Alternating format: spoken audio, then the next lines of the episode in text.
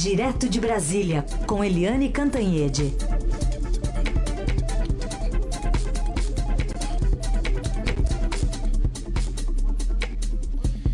Oi, Eliane, bom dia. Bom dia, Heisen, Carolina, ouvintes. Oi, Eliane, bom dia, bem-vinda. Vamos falar um pouquinho sobre a situação do Flávio Bolsonaro, né, senador, filho do presidente com os novos depoimentos, novas revelações sobre a movimentação de dinheiro é, na Alerj, também sobre os bens né, que ele tem, ou como ele fazia uma possível lavagem de dinheiro em estabelecimentos comerciais. Que, como é que termina a semana para o Flávio? Olha, a semana foi muito ruim para o Flávio. Quinta-feira foi uma é, foi um festival de más notícias para o senador Flávio Bolsonaro e, portanto, também para o presidente Jair Bolsonaro.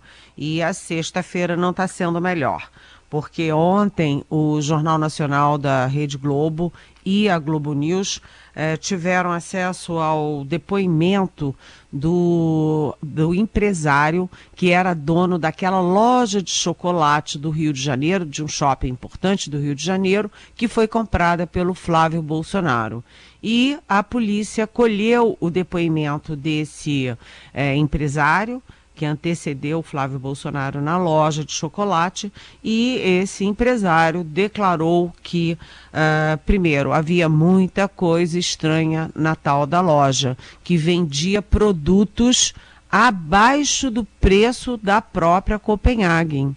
É, enfim, a, o panetone, por exemplo, que custa 100, uh, eh, na loja do Flávio Bolsonaro era vendido a 80. Isso caracteriza o quê? Caracteriza é, lavagem de dinheiro. Ah, quando você tem um dinheiro sem comprovar a origem, você precisa esquentar esse dinheiro, você precisa é, a, arranjar um jeitinho de é, mostrar alguma origem. Então a loja de chocolate é suspeita de esquentar dinheiro, de lavar dinheiro. E uh, pior, né, é que o, o empresário contou que eh, a própria Copenhagen fez uma fiscalização, descobriu as notas, comprovou a história e também descobriu que era uma loja, diferentemente das lojas da Copenhagen pelo país afora, que trabalhava com dinheiro vivo, que é muito fora do padrão o volume de dinheiro vivo que era movimentado dentro da loja do Flávio Bolsonaro. E para piorar as coisas todas, o empresário também disse que quando começou a fuçar esses vamos dizer, detalhes da loja, ele foi ameaçado pelo sócio, que é um sócio considerado laranja do Flávio Bolsonaro. É, foi ameaçado, inclusive, pela internet, é, com mensagens esquisitas, com é, desenhos estranhos, enfim.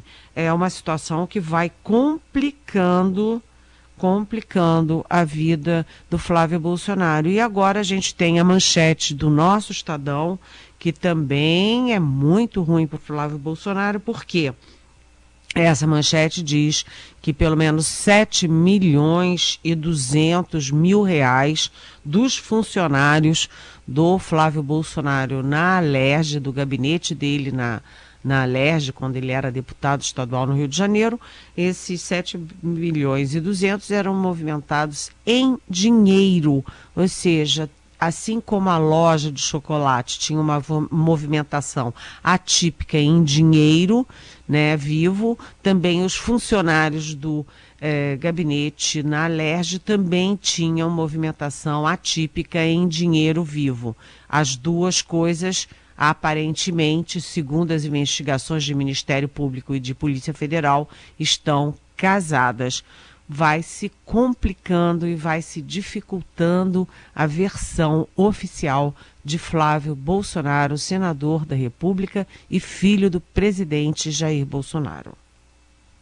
E não é só, né, Helena? Ainda tem a decisão de ontem à noite, divulgada ontem à noite, pelo menos, do ministro do STJ, Félix Fischer, mandando de volta para a prisão o Fabrício Queiroz e também a mulher dele, no caso da Marcia Guerra, não de volta, porque ela estava foragida e foi beneficiada pela prisão domiciliar, mas também ela para a cadeia.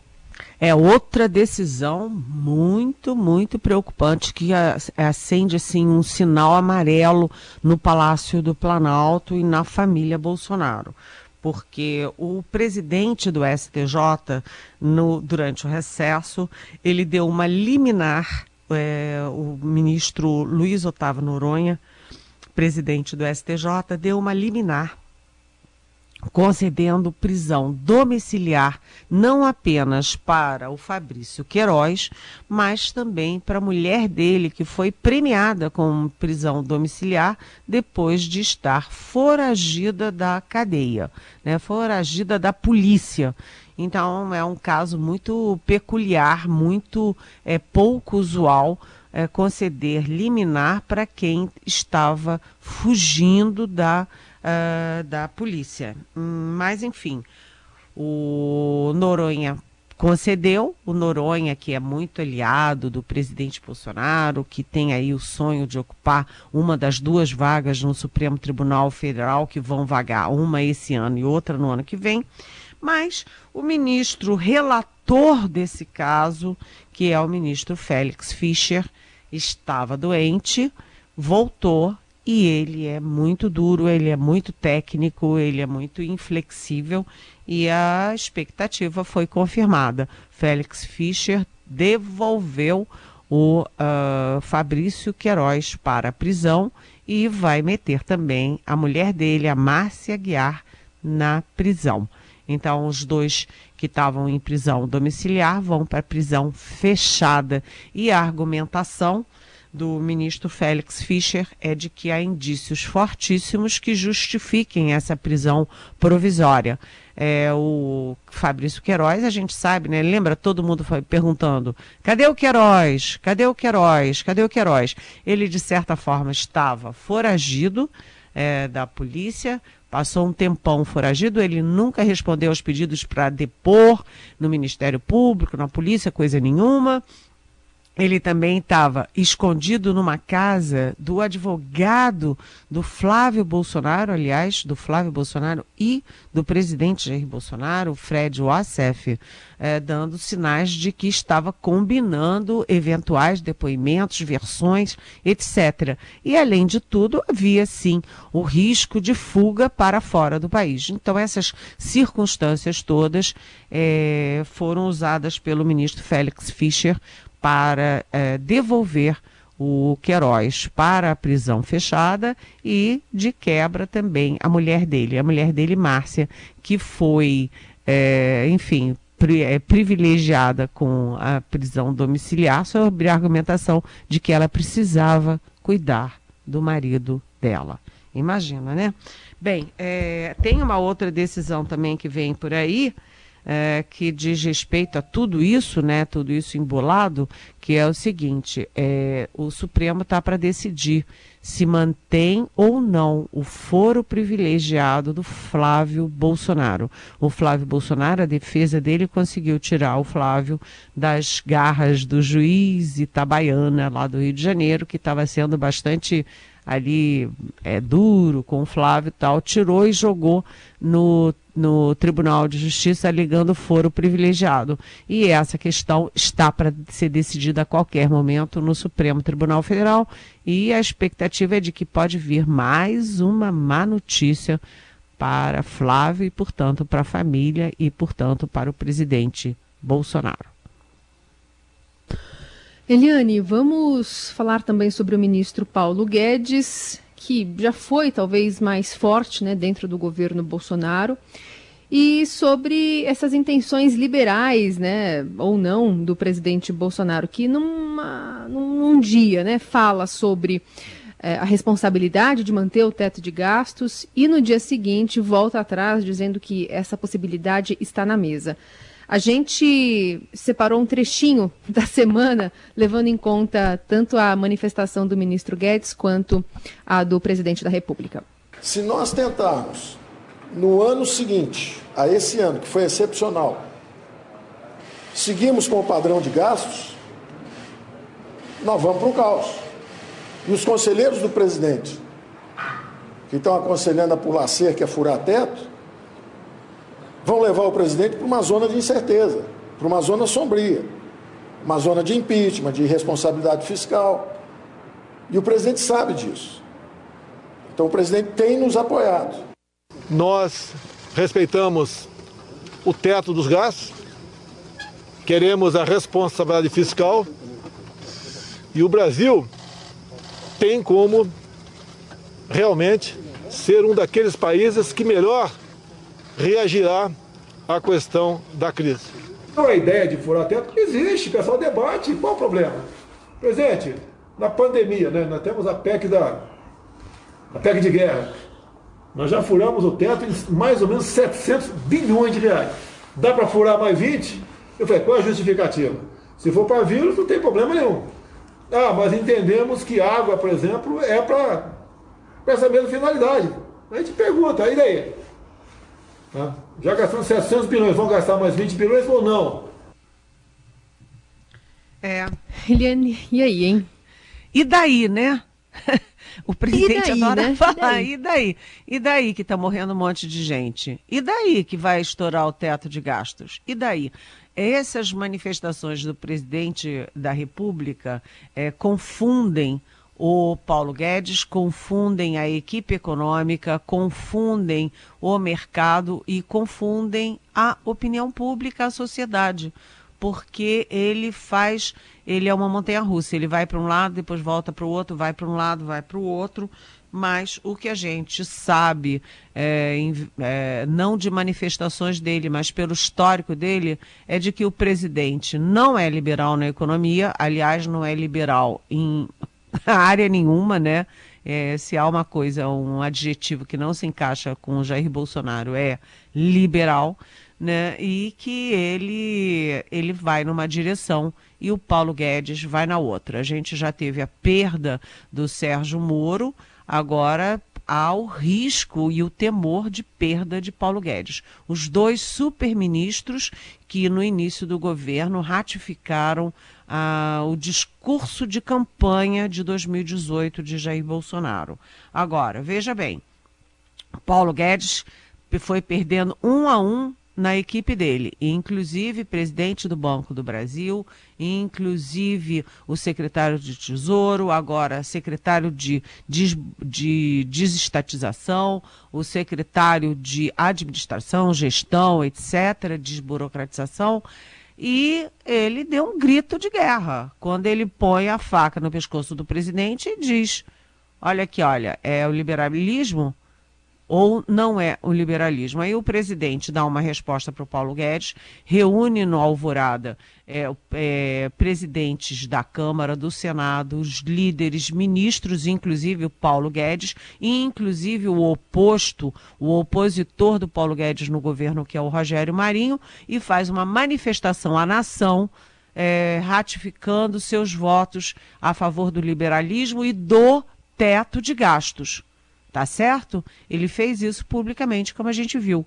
Já no dia seguinte, duas coisas. Primeiro, o próprio presidente que ratificou o voto pelo teto de gastos diz que não, que estourar o teto de gastos está na mesa sim. Ué, 20 bilhões a mais? O que, que é isso? Se pode com emergência? Pode sim. Então ele diz uma coisa num dia, diz outra no outro. E das palavras às ações, porque o presidente Bolsonaro está articulando com o Rogério Marinho, que é o fura-teto, como chama o Paulo Guedes, para apresentar uma medida provisória criando 5 bilhões de reais de créditos extraordinários para obras para obras, para concluir obras e para criar obras novas. E ontem eu falei com o presidente da Câmara, o Rodrigo Maia, que é sim um liberal e neste momento é um aliado do, do Paulo Guedes, e o Rodrigo Maia me disse que é inviável, inconstitucional você pedir crédito extraordinário para obras via MP. Obra não é crédito extraordinário, é crédito ordinário e, portanto, não pode ser por medida provisória, tem que ser por projeto de lei. Medida provisória entra em vigor automaticamente. e depois pode cair. E projeto de lei não entra em vigor, tem que passar por todas as tramitações, todas as fases de votação dentro do Congresso Nacional. Ou seja, a, o, nesse momento você tem o Paulo Guedes isolado no governo, com o presidente aliado ao Rogério Marinho e aos militares e ao Tarcísio é, de Freitas, que é o ministro de Infraestrutura, todo mundo querendo estourar o teto. É, o, o Salim Matar, que foi o secretário que deixou o governo, deu uma, uma entrevista para o Estadão, inclusive dizendo que, o, que os liberais do governo cabem numa van, né? cabem num carro, porque são minoria, mas do outro lado, o Paulo Guedes tem apoio na sociedade, porque ele tem apoio do, da cúpula do Congresso, apoio do mercado, apoio é, das federações, do setor privado, ou seja, é uma guerra que está apenas começando. E nessa guerra, é, quem sai muito ferido, quem sai muito machucado e já se começa a duvidar sobre a permanência no governo é o posto Ipiranga, gente. Então só tem uma van abastecendo lá no posto Ipiranga. É, exatamente. Ainda sobre essa questão envolvendo saídas lá do Ministério da Economia, Eliane, tem pergunta de ouvinte, a Clarice, é, porque foram já escolhidos os substitutos do Salim Matar e do Paulo Ebel. Na desestatização fica o Diogo McCord, que estava na Secretaria de Desenvolvimento da Infraestrutura, e para desburocratização, que é a, a, área lá que vai cuidar da reforma administrativa, se é que vai haver, entra o Caio Andrade, atual presidente do Serviço Federal de Processamento de Dados, que é o SERPRO. E a Clarice está perguntando aqui, que ela viu essa matéria, mas né, não entendeu se eles são bons mesmo e mais liberais, como o Paulo Guedes. Oi, Clarice, bom dia, bem-vinda. Na verdade, o governo gostaria de pegar gente de fora, né? Gente do mercado, como era o Salim Matar, que é um homem da iniciativa privada e veio para o governo com a expectativa de dar uma sacudida, uma nova dinâmica nas decisões, aprofundar o liberalismo e tal. Mas ninguém da iniciativa privada topa vir para Brasília, sabendo que o presidente da República não é, na verdade, liberal, é corporativista, é, enfim, é, corporativista e estatizante. Na alma dele, ele é o que mostra todo o trabalho dele de 30 anos no Congresso Nacional. É, então, era impossível trazer alguém da iniciativa privada, até porque os salários da iniciativa privada são muito, muito, muito superiores ao da, do setor público. Então, Paulo Guedes disse: Olha, eu vou me virar mesmo é com quem está aqui já no governo, já está com esse salarinho, já está acostumado com ritmo e que é, vai quebrar o galho. Nos, nos, olha, a impressão que a gente tem é de que Paulo Guedes está começando a demonstrar algum cansaço, assim, tipo assim, ah, põe aí qualquer um mesmo. Os dois, não estou falando mal dos dois, os dois são bons técnicos, são reconhecidamente é, competentes dentro do governo tal, mas é, é, muito diferente você pegar um Salim Matar que tem toda a representatividade fora do governo e pegar alguém do próprio governo ali da casa é, para fazer as vezes. Ou seja, é, demonstra as dificuldades que o Paulo Guedes está enfrentando na missão dele de posto Ipiranga. Eliane, outra pergunta aqui para você é sobre a cloroquina. A Valéria Ravani pergunta: o falecimento da avó da esposa de Bolsonaro não fala contra o isolamento social? Ou a resposta é e daí? Pois é, Valéria é, a avó da Michele Bolsonaro, uma senhora de 83 anos, ela pegou a Covid, ficou internada bastante tempo num hospital aqui de Ceilândia, no Distrito Federal, e morreu de Covid, o que confirma, olha, precisa fazer o isolamento social, o grupo de risco pode morrer sim. Já morreram 150, 105 mil brasileiros no país, tá? Cloroquina não vai salvar, é, esses, não salvaria, não salvou 105 mil pessoas. Ou seja, é, a avó da primeira-dama é uma confirmação do desastre que está acontecendo na condução federal da pandemia no Brasil. Bom, outra questão aqui, ontem você comentou aqui, né, Eliane, sobre aquele acordão né, do Dário Messer, um bilhão de reais para ele devolver, e consta que ele entregaria uma lista né, a, ao Ministério Público do Rio. O, o Daniel de Osasco quer saber se essa lista aí pode trazer uh, alguma novidade ou se vai ser mais do mesmo. Eu aproveito para dizer que o governo do Paraguai está querendo dinheiro também, parte desse dinheiro, viu? Está dizendo que ele também foi prejudicado. Pois é, o Dário Messer estava escondido no Paraguai, né? É, imagina, se ele tem um bilhão para devolver, ele tinha quanto para é, circular pelo mundo, viver onde ele queria e tal. O fato é o seguinte, Daniel, é que o, o Dário, o, eu não sei se é Dário ou Dario, mas enfim, o Dario Messer, ele é o doleiro dos doleiros e ele mexia com três tipos de, três categorias, né? Uma categoria políticos, a segunda, a grandes empresas, é, do setor privado e o terceiro ele mexia também com crime organizado, ou seja, lavava dinheiro para todo mundo, é um doleiro multissetorial, digamos assim. Então ele tem uma lista de clientes fabulosa né? E tem muita coisa que nunca apareceu. Ele pode trazer novos nomes, novas práticas e ele pode complicar muito a vida de muita gente. Por isso é que eu sempre digo, olha, deve ter um monte de gente aí sem conseguir de dormir direito, arrancando os cabelos. Eliane, mais uma pergunta para você. Essa do ouvinte Diogo, de Itajubá, Minas Gerais. O Supremo e o CNJ não poderiam tomar atitudes concretas relacionadas à superlotação dos presídios brasileiros, o que pode gerar uma contaminação em massa de Covid?